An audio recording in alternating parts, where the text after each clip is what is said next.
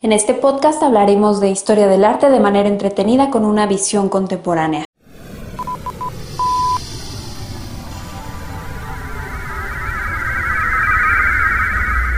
Sepultar el pasado.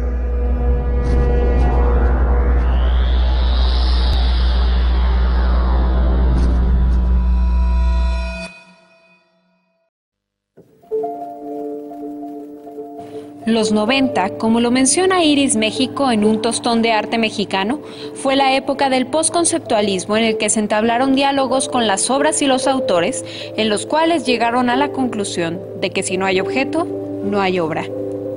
Ante la imposibilidad de exponer y dar difusión a su trabajo a través de la vía institucional, se dio el surgimiento de grupos, espacios independientes, galerías y nuevos espacios expositivos que generaron una atmósfera artística propicia.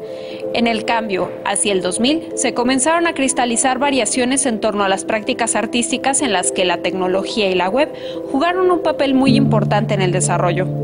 Se podrían distinguir dos partes una que va de 1990 hasta 1993 y otra de 1994 al final del milenio.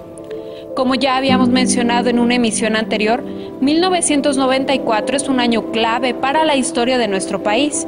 Se llevó a cabo el levantamiento del movimiento zapatista con el EZLN, el asesinato de Luis Donaldo Colosio, candidato a la presidencia de la República, la caída de la economía nacional, que no solo fueron acontecimientos aislados, realmente marcaron un antes y un después del quehacer artístico en los años venideros y por supuesto de la vida en general.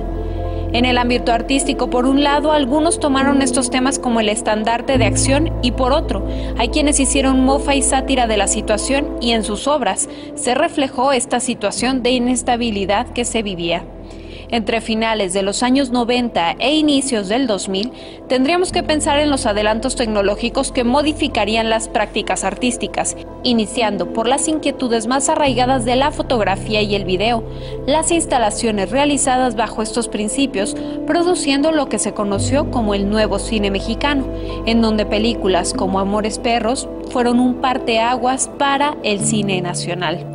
1999 fue el año en que surgió el Museo Jumex, la Galería Cunimansuto y termina la era del PRI, después de más de 70 años gobernando, asuntos fundamentales para entender el arte contemporáneo.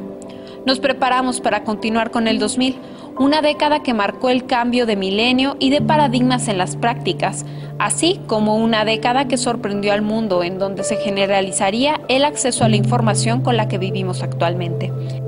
Mientras tanto, seguimos reflexionando sobre el arte de nuestro país en la siguiente emisión de Sepultar el Pasado.